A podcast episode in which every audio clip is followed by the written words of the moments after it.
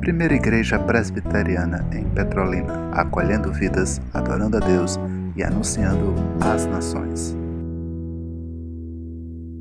Família do triuno e majestoso Deus, o Pai, o Filho e o Espírito Santo. Abramos a Bíblia no livro dos Atos dos Apóstolos, o primeiro capítulo, e lerei apenas o versículo 8.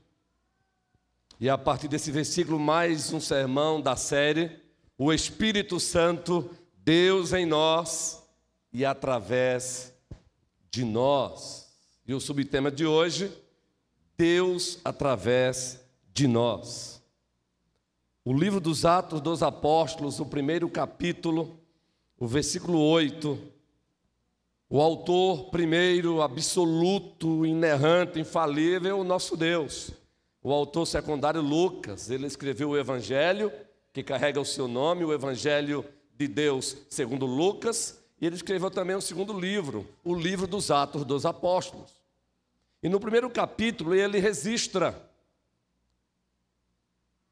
um extrato da grande comissão dada por Cristo, agora o Cristo ressurreto, aquele que saiu do sepulcro antes de subir e se assentar à direita da majestade nas alturas ele se apresentou aos seus, no livro dos Atos dos Apóstolos, primeiro capítulo, versículo 8, e disse, respondendo a uma das suas perguntas, mas recebereis poder. Antes ele disse: Não cabe a vocês saberem os tempos, o tempo, o Kairos de Deus, para o que vocês perguntaram.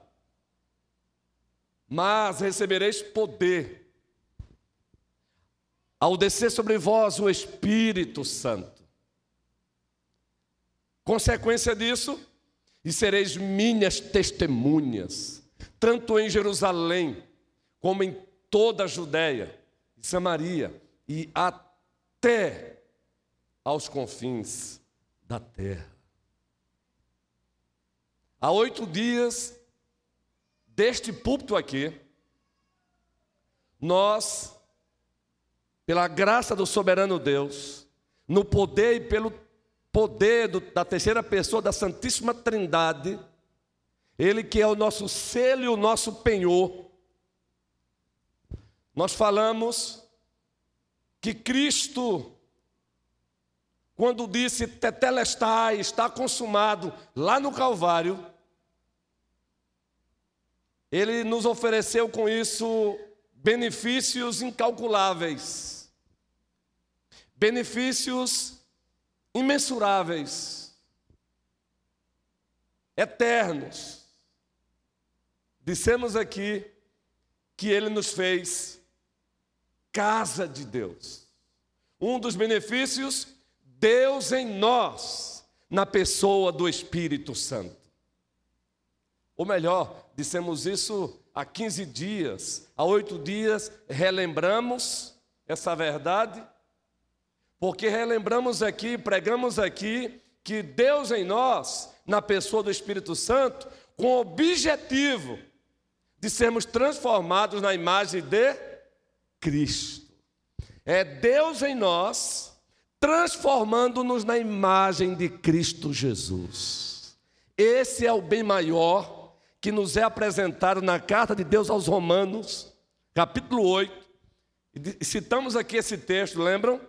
Quando Paulo diz todas as coisas cooperam, todas, todas, todas, preste bem atenção, todas as coisas convergem, Deus as usa para o bem daqueles que amam a Deus, daqueles que foram chamados segundo o seu propósito. Aí ele prossegue com aquele texto lindo: aos que de antemão conheceu, também os predestinou para serem, para serem diácono Júnior, conforme a imagem do seu filho Fernanda. Então, Deus em nós, na pessoa do Espírito Santo, com o objetivo de imprimir em nós a face de Cristo. Esse foi o sermão que pregamos aqui há oito dias. A face de Cristo em nossa face é uma obra do Espírito Santo de Deus. Porque Deus em nós, na pessoa do Espírito Santo, produz essa obra, a face de Cristo imprimida em nossa face. E hoje o sermão, Deus, o Deus em nós, também é Deus através de nós. Deus em nós trabalhando o nosso caráter, transformando-nos na, transformando na imagem de Cristo. Agora, Deus através de nós. Significa o que? Então, Deus em nós já sabemos. Somos casa de Deus, casa do Espírito Santo de Deus. Somos residência do Espírito Santo de Deus e presididos pelo Espírito Santo de Deus. Deus em nós nos transformando na imagem de Cristo e Deus através de nós.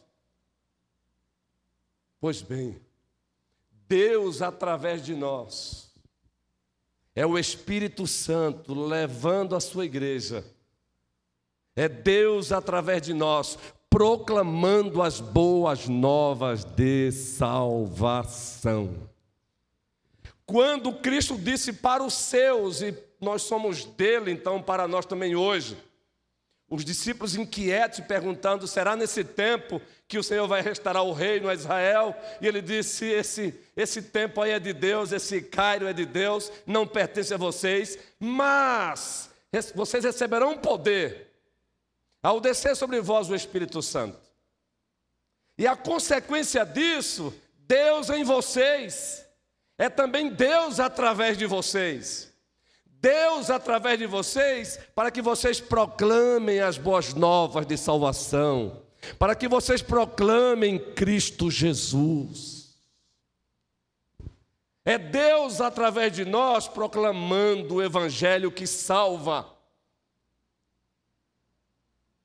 Na carta de Deus aos Romanos, o apóstolo Paulo, movido, impelido pelo Espírito Santo, no primeiro capítulo, dentre outras verdades, ele disse: Não tenho vergonha do Evangelho. Não me envergonho do Evangelho. Não me envergonho de Cristo. Eu não me envergonho do meu Salvador. Eu não me envergonho do meu Messias. Eu não me envergonho daquele que é descendente de Davi, do filho de Abraão. Porque é Ele é o poder de Deus para a salvação de todo aquele que nele crê. Então, Deus, através de nós, é o Espírito Santo levando a igreja, movendo a igreja, impelindo a igreja a proclamar as boas novas de salvação. E as boas novas de salvação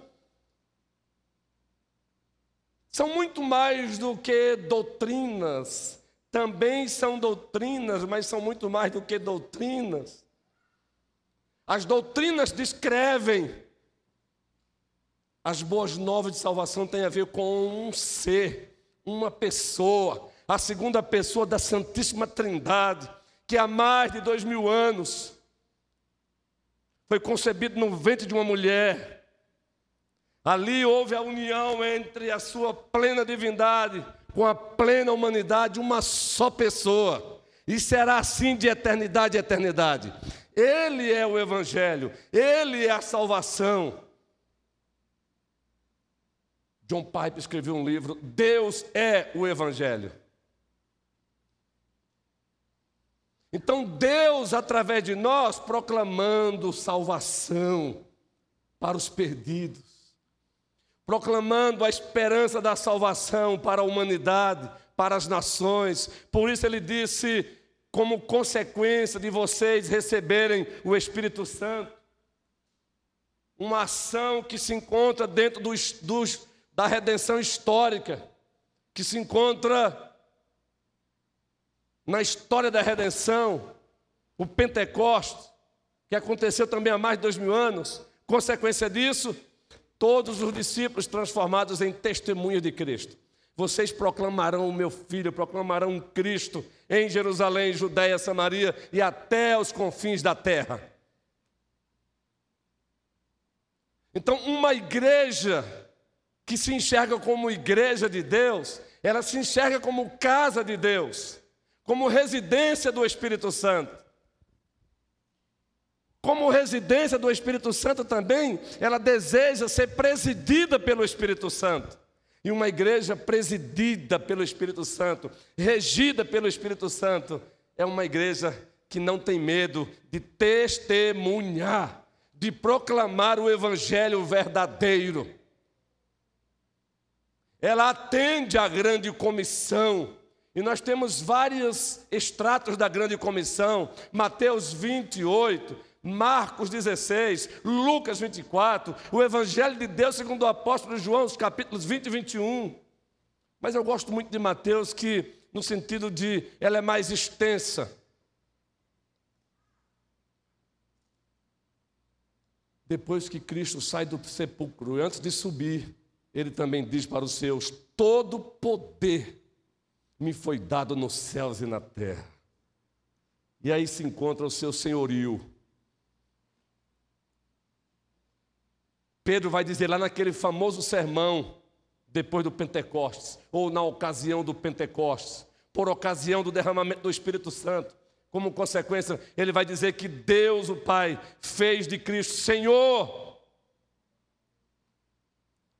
Então, Cristo, ali agora, como reivindicando o seu senhorio, todo poder me foi dado nos céus e na terra.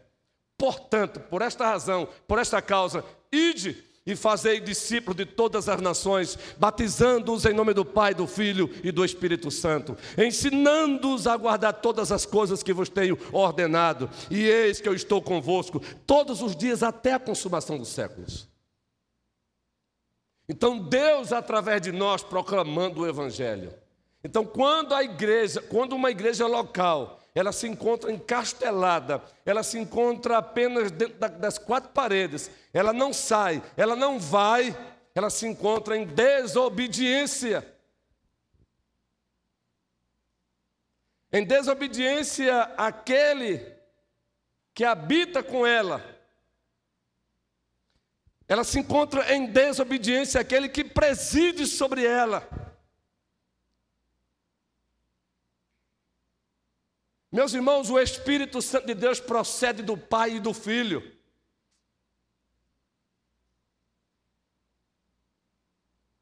Observe alguns exemplos bíblicos, algumas ilustrações bíblicas dessa verdade que estamos aqui afirmando. Deus, através de nós, é Deus proclamando o Evangelho através de nós. É Deus indo ao encontro dos seus eleitos através dos eleitos que já foram encontrados. É Deus indo ao encontro dos seus eleitos através dos eleitos que já foram achados. Observe então, abra sua Bíblia rapidamente, ainda no livro dos Atos dos Apóstolos. Esse exemplo aí que estamos falando. Alguns exemplos rápidos. Capítulo 8 ainda no livro dos Atos dos Apóstolos, no capítulo 8, o versículo 26, muito especialmente o versículo 29, mas vamos ler a partir do versículo 26. Observe um membro da igreja, por nome de Felipe. Observe o que o texto aqui narra sobre ele. Atos capítulo 8 um anjo do Senhor falou a Felipe, dizendo: Dispõe-te e vai para o lado do sul, no caminho que desce de Jerusalém a Gaza. Este se acha deserto. Ele se levantou e foi. Até aqui, um anjo do Senhor. Vejam, os anjos a serviço de Deus é a linguagem do escritor aos Hebreus. A carta de Deus aos Hebreus diz que os anjos são ministros a serviço de Deus, criaturas de Deus a serviço de Deus. Aqui um anjo fala com ele. Versículo 27, ele obedeceu. Eis que um etíope, eunuco, alto oficial de Candace, rainha dos etíopes, o qual era superintendente de todo o seu tesouro, que viera adorar em Jerusalém. Estava de volta e assentou-se no seu carro. Vinha lendo o profeta Isaías. Esse é um daqueles prosélitos ou temente a, temente a Deus, que era, eram apresentados assim, não pertenciam à etnia, não, não eram judeus, mas eles criam na fé dos judeus. Alguns apresentaram como tementes a Deus, outros como prosélitos, porque haviam abraçado a fé judaica. Que com a nova administração da Aliança da Graça passou a ser apresentada como a fé judaica cristã. Agora observe o versículo 29. Então disse o Espírito a Felipe: aproxima-te desse carro e acompanha-o. Quem fala agora com Felipe?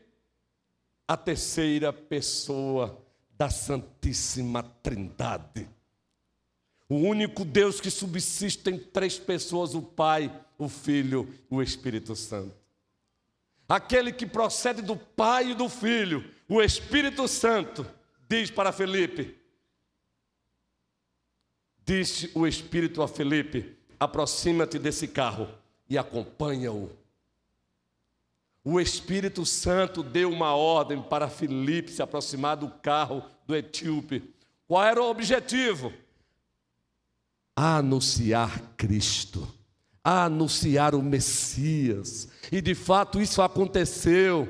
Ele esclareceu o texto que o etíope estava lendo, um texto que se encontrava no livro do profeta Isaías. A consequência disso, aquele etíope, aquele eunuco, ele confessou Cristo como o Senhor e Salvador da sua vida.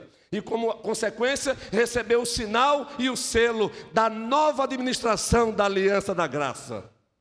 Foi batizado. Agora observe o que aconteceu em seguida, Sandra. No mesmo texto. Já adiantando um pouquinho para o versículo 34. Então, depois de receber a explicação, aliás, começando aqui a explicação, então o eunuco disse a Felipe: Peço-te que me explique a quem se refere o profeta. Fala de si mesmo ou de algum outro? Então Felipe explicou, e começando por essa passagem da Escritura, anunciou-lhe a Jesus. Deus, através de nós, é Deus através de nós, anunciando aquele que é a torre de libertação, a única torre de libertação, aquele que é exclusivo. O pluralismo religioso está pregando por aí que todo caminho leva a Deus. Mentira. Só há um caminho que leva a Deus, e esse caminho é uma pessoa, e essa pessoa tem nome, e o nome dele é Jesus Cristo. Por isso, Felipe anunciou aquele eunuco: Jesus, Jesus, Dissemos na manhã deste dia aqui, citamos ou relembramos para a igreja, João 14,6, o que é que diz? O próprio Cristo disse: Eu sou o caminho, eu sou a verdade, eu sou a vida. Ninguém vem ao Pai senão, senão por mim. O pluralismo religioso está redondamente equivocado. Cristo é exclusivo nesse sentido. Ele é o único caminho. Mas o texto prossegue, como já prometemos aqui.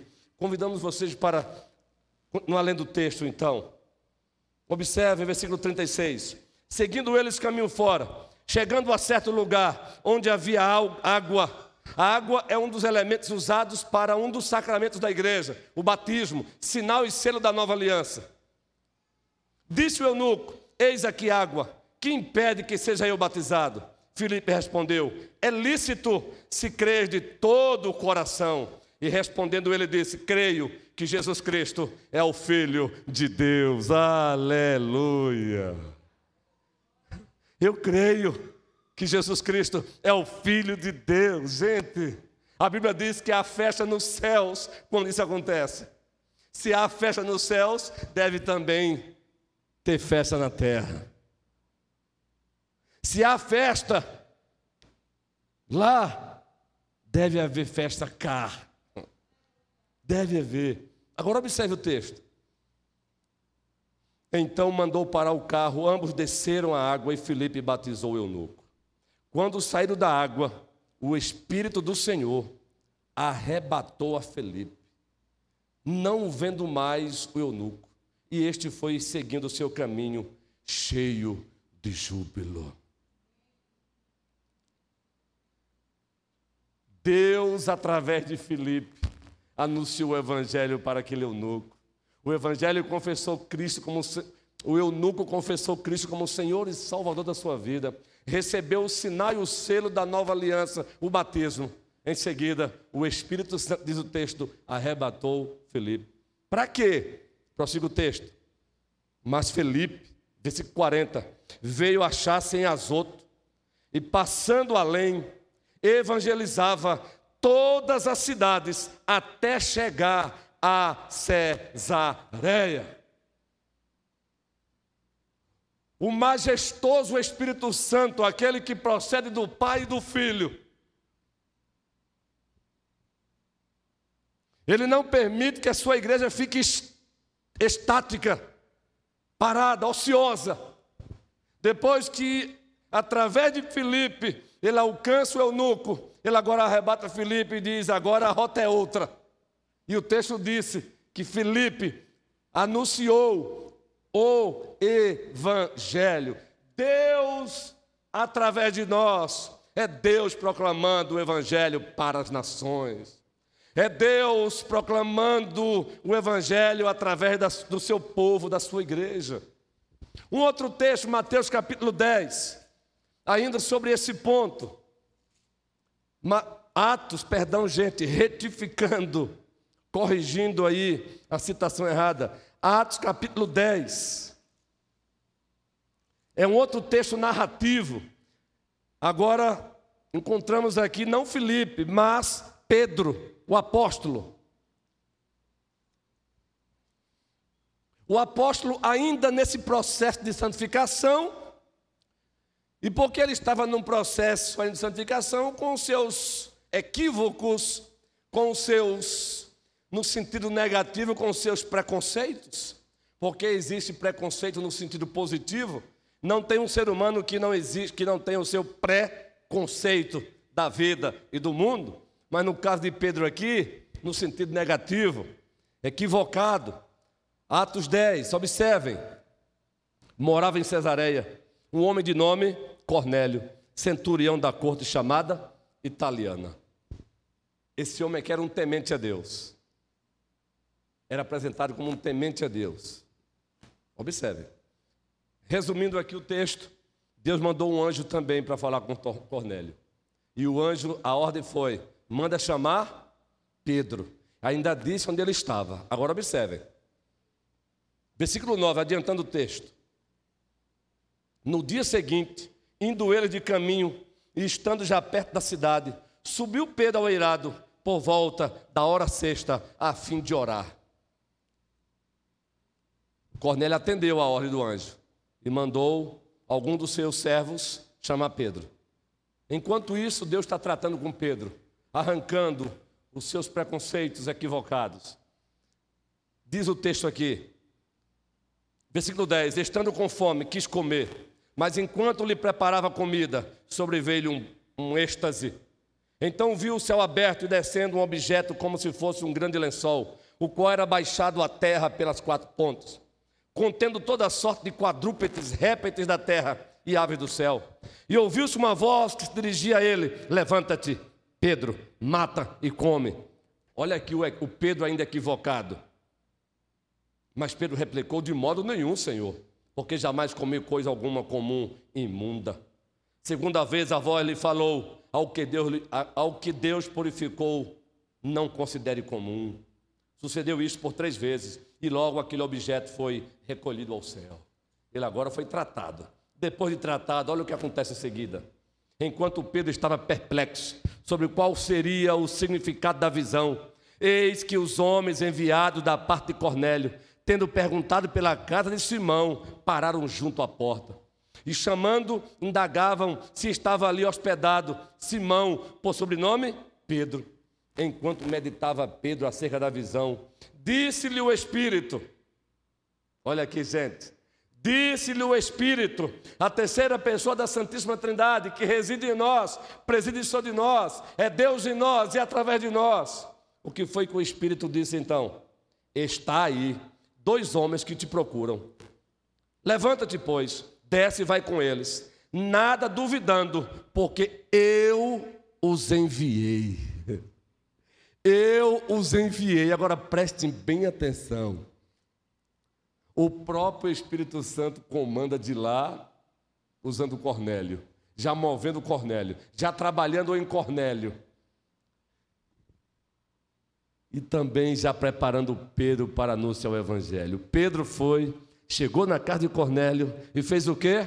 Anunciou Cristo. Anunciou Cristo. Isso é Deus através de nós. É Deus através de nós proclamando o Evangelho. É Deus através de nós expandindo o seu reino. Nós tivemos uma série aqui e finalizamos ela recentemente, Pai Nosso, aprendendo a orar com Jesus. E nós falamos que essa série ela tem três partes: prefácio, seis petições e uma conclusão. E quando tratamos aqui das petições, nós falamos aqui que ela tem três petições verticais, envolvendo diretamente, diretamente Deus, e as três últimas petições horizontais, envolvendo as nossas relações, as nossas necessidades. E quais são as três petições verticais? Santificado seja o teu, venha a nós o teu, seja feita a tua assim na terra como nos céus. Gente, venha a nós o teu reino, é uma petição missiológica. Venha a nós o teu reino, é isso, Senhor. Arranca os corações de pedras, coloca coração de carne. Senhor, que os joelhos se dobrem e confessem Jesus, o Rei do reinado, como Senhor e Salvador das suas vidas. Senhor, faça cumprir o Salmo 2, que os homens, as mulheres, as nações beijem o Filho. E quem é o Filho do Salmo 2? Jesus, Jesus, Jesus.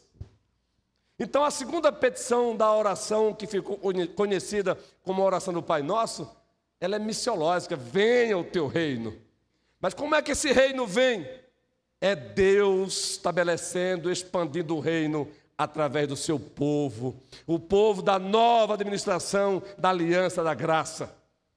O reino já veio, já está entre nós e em nós, mas o reino é expandido, Deus expande o seu reino através de nós. Venha a nós o teu reino, aí Deus responde. Através de nós ele expande o reino. Como? Proclamando o Evangelho anunciando Cristo às nações e vendo homens e mulheres confessando Cristo como Senhor e Salvador das suas vidas. Deus, através de nós, expandindo o reino dele. Deus, através de nós, plantando igrejas, formando o seu corpo. Na primeira carta de Deus aos Coríntios, no capítulo 12, abra sua Bíblia. A primeira carta de Deus aos Coríntios, no capítulo 12. Que texto extraordinário esse aqui. Recentemente pregamos um sermão isolado, não foi uma série, baseado nesse texto, Mônica. Primeira carta de Deus aos Coríntios, o capítulo 12, a partir do versículo 12. Porque assim como o corpo é um e tem muitos membros, e todos os membros, sendo muitos, constituem-se um só corpo, assim também com respeito a Cristo. Pois em um só Espírito, Todos nós fomos batizados em um corpo, quer judeus, quer gregos, quer escravos, quer livres. E a todos nós foi dado beber de um só Espírito. Deus, através de nós, formou o corpo. Deus, através de nós, continua edificando o seu corpo, que é o corpo de Cristo. Existe um grito de guerra que nós usamos aqui, Existe algumas alguns slogans, algumas bandeiras com frequência nós citamos, não é? Para relembrar a nossa identidade. Somos o que? A igreja conhece. Somos corpo. Somos igreja. Somos de Cristo. Agora já acrescentamos uma outra verdade aí. Somos corpo, somos família, somos igreja, somos de Cristo. E Deus, através de nós, continua edificando o seu corpo, o corpo de Cristo. Deus, através de nós, continua edificando a sua igreja. Lá em Mateus 16, um outro texto narrativo, registrado pelo evangelista Mateus. Ele narra o, o diálogo de Cristo com os seus discípulos. Ele pergunta: O que o povo está falando sobre o filho do homem? O que diz os homens sobre o filho do homem? E aí eles reverberam o que os homens estavam dizendo sobre Cristo.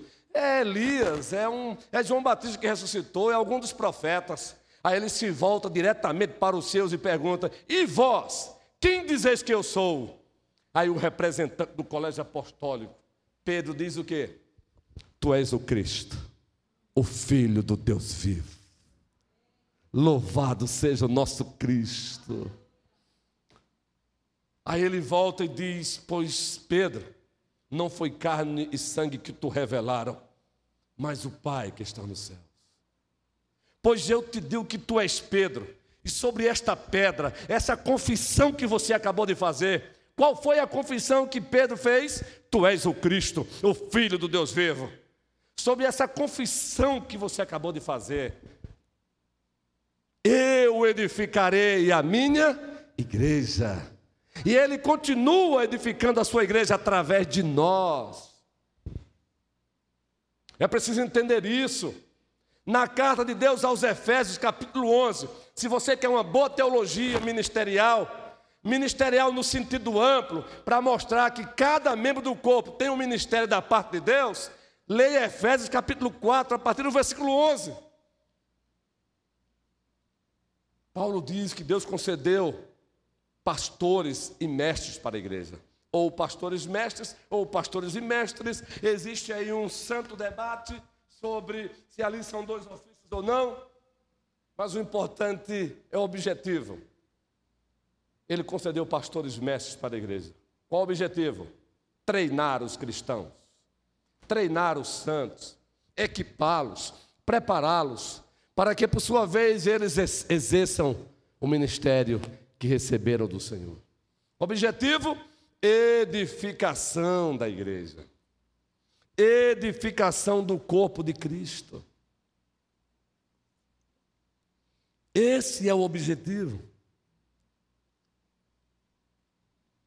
Meus irmãos, não somos apenas nós, os pastores, os únicos responsáveis na edificação da igreja. Deus, através de nós, esse nós não se restringe aos pastores, a nós, os pastores. Nós, pastores, estamos dentro desse nós, mas de acordo com o dom que Ele nos deu. Mas Ele não nos deu todos os dons. Cada membro da igreja local é responsável pela edificação da igreja. O corpo é um só, mas esse corpo é feito de muitos membros. Entenda isso. Deus, através de você, edifica o corpo.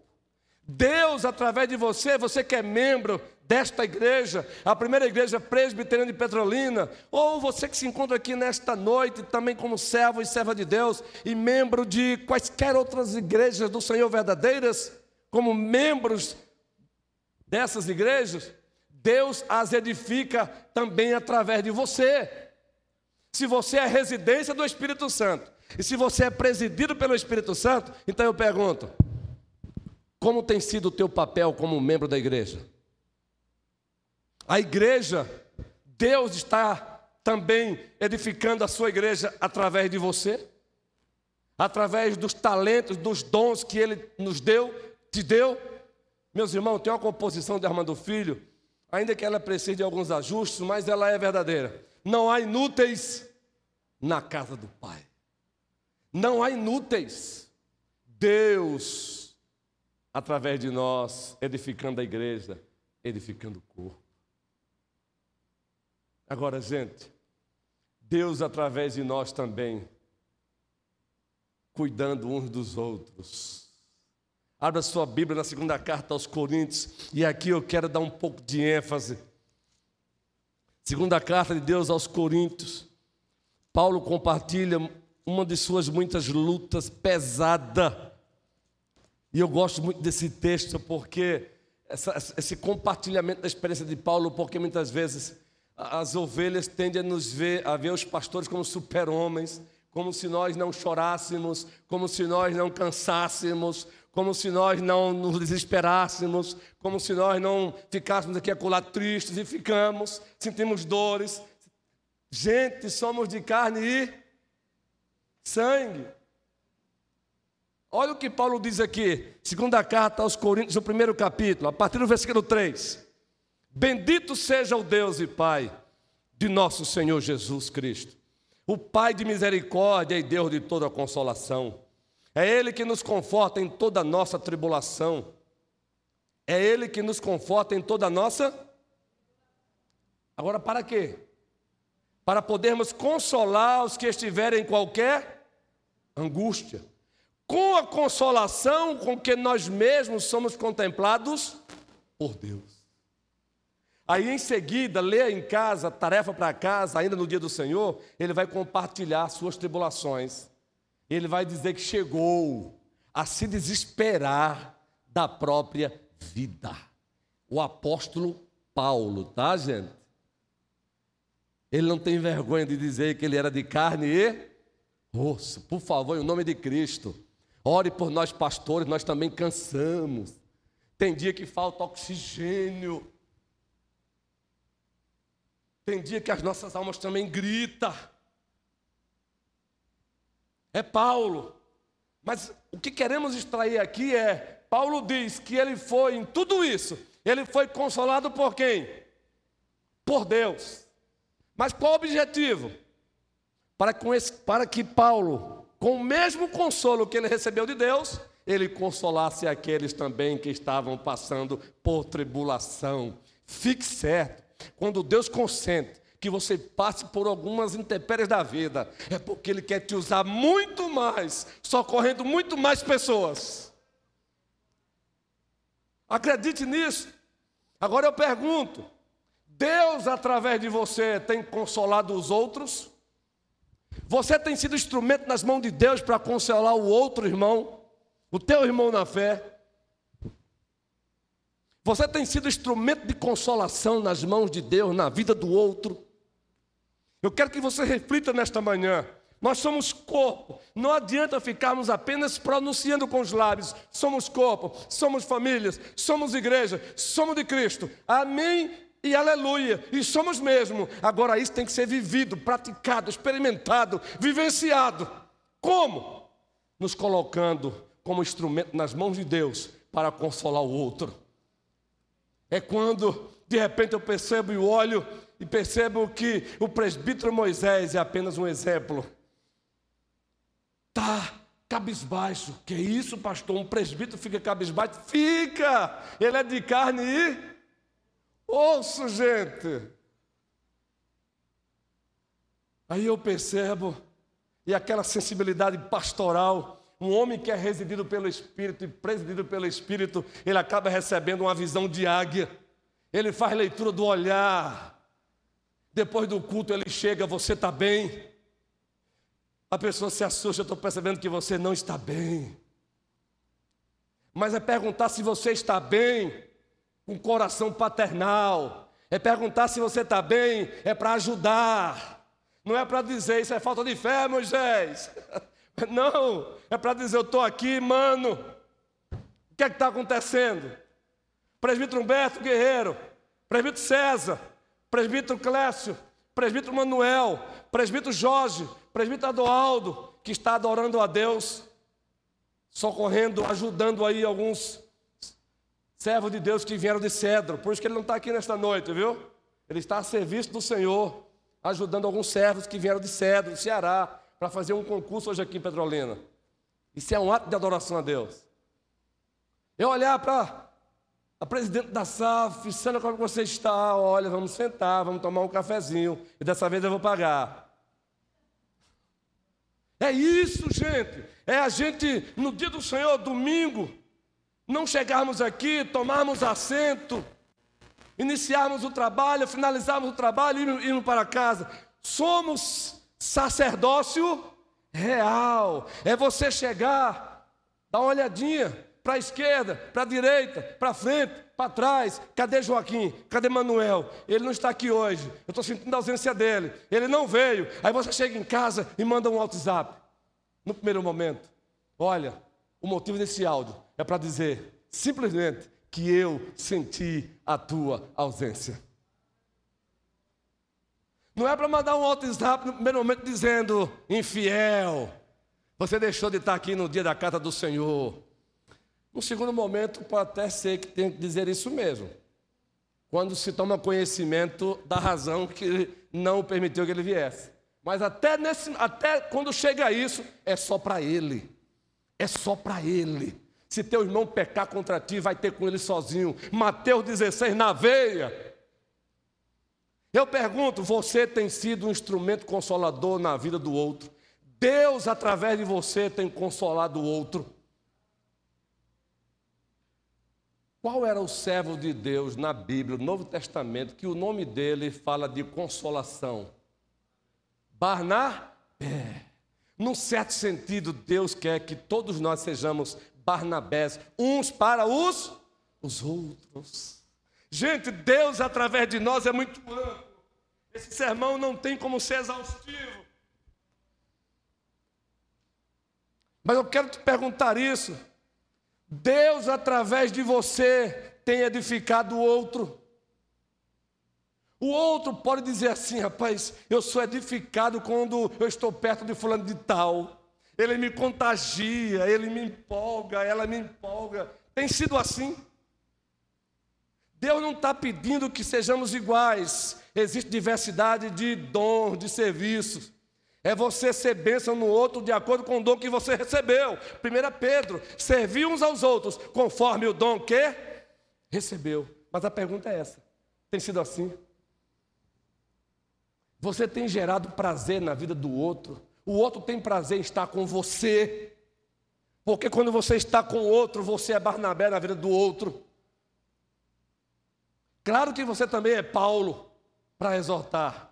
Até porque consolação também, no original, traz a ideia também de exortação, de estar ao lado. Quem ama, cuida, quem ama, repreende, quem ama, disciplina, quem ama, chama atenção, mas tudo isso é motivado por amor. E eu quero encerrar o sermão.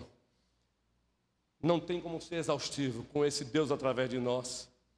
Tem muitos subtemas aí dentro, mas não tem problema. Temos aí um bom tempo para caminharmos juntos, se Deus quiser. Mas eu quero encerrar com mais um texto narrativo.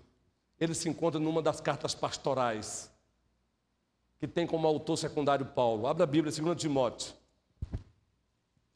Deus, através de nós, consolando o outro, ajudando o outro, oferecendo o ombro para o outro, encorajamento para o outro, incentivo para o outro, sendo bênção para o outro. Nós pregamos aqui recentemente numa aplicação. Deus nos abençoa para que possamos abençoar. Segundo Timóteo. O primeiro capítulo, Paulinho, diácono Paulo, carinhosamente nós chamamos de Paulinho, eu aprendi também a chamá-lo de Paulinho. Observe, gente.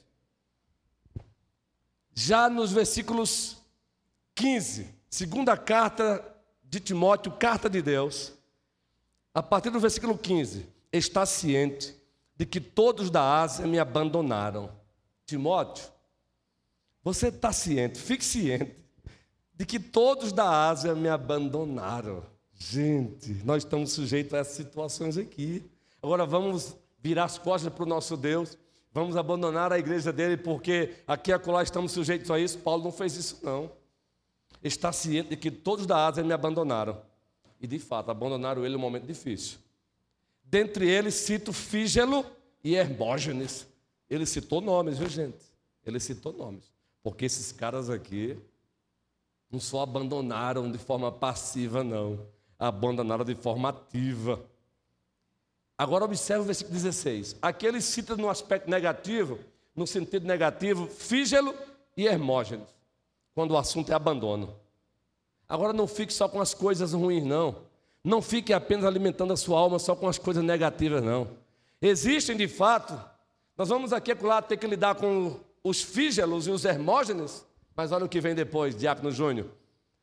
Versículo 16: Conceda ao Senhor misericórdia à casa de quem? Onesífero.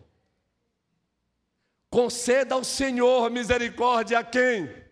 A casa de quem? Onesífero, onesífero. Tem sermão que a gente prega a gente mesmo não esquece. Eu preguei um sermão desse na igreja presbiteriana em Cabo de Santo Agostinho, que eu nunca esqueci de sermão. E a igreja também não. Quando membros de lá me encontram, relembram: Pastor, eu estou tentando ser onesífero. E Paulo faz essa oração por quê? Por que Paulo faz essa oração? Qual a razão? Ele prossegue. Porque muitas vezes, preste bem atenção, Carlos, tem vários aqui, viu? Então, tem vários aqui, estou olhando para eles. Tem do lado de cá, tem do lado de lá. Vários Carlos, tem que tomar aqui, ó, olhando para vocês, senhores. Muitas vezes, não foi uma só vez, não, gente. Entendeu, Vinícius? Empresário de Deus, que o Senhor te abençoe, progrida. Que Deus te abençoe para que você abençoe também. Muitas vezes, o que foi que Onesífero fez com Paulo? Me deu ânimo. Quer-se, olha só, quer-se. Muitas vezes, Onesífero me deu ânimo. Agora ele prossegue. E nunca se envergonhou das minhas algemas. Paulo chegou a ser encarcerado por causa do evangelho algumas vezes. E Onesífero nunca teve vergonha dele. Nunca teve vergonha. Olha só, aí Paulo prossegue. Antes, tendo ele chegado a Roma, me procurou solicitamente até me encontrar. Paulo estava preso em Roma, gente. E Onesífero, intencionalmente, foi para Roma. E ele procurou, Daniel, procurou procurou, procurou, procurou Carla Gil até encontrar o apóstolo Paulo. É isso ser instrumento consolador na vida do outro. É Deus através de nós dando ânimo ao outro. É Deus através de nós socorrendo o outro. Procurou, procurou até encontrar. Oh Senhor, que sejamos uns para os outros onesíferos. onesíferos. Pergunte a você mesmo, como membro desta igreja, como ovelha de Cristo: Você tem sido isso? Ei, Deus em nós é a terceira pessoa da Santíssima Trindade, o Espírito Santo habitando em nós, residindo em nós e presidindo sobre nós. E sabe uma expressão que é usada para descrever o Espírito Santo em João 14, João 15, 16? Paracletos. Sabe qual é a ideia no original de Paracletos? Consolador. Aquele que está ali para ajudar.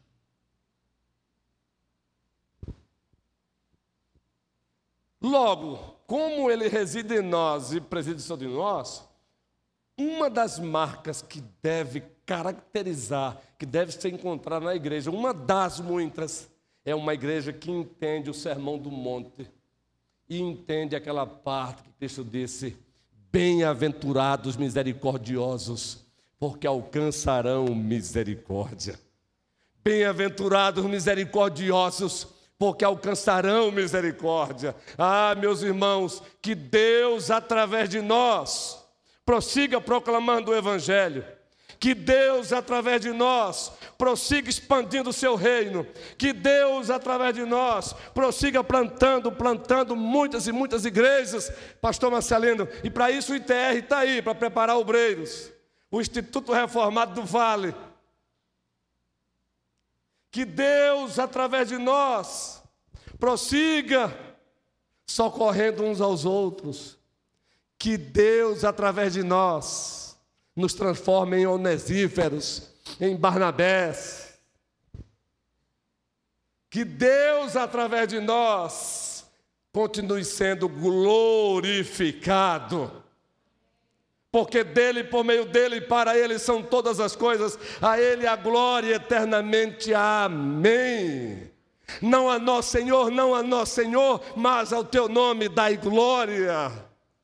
E enquanto o liturgo se aproxima, tem aquele cântico que nós conhecemos e um pouquinho nos ajude aí. O Espírito do Senhor está presente para consolar. Forças para caminhar.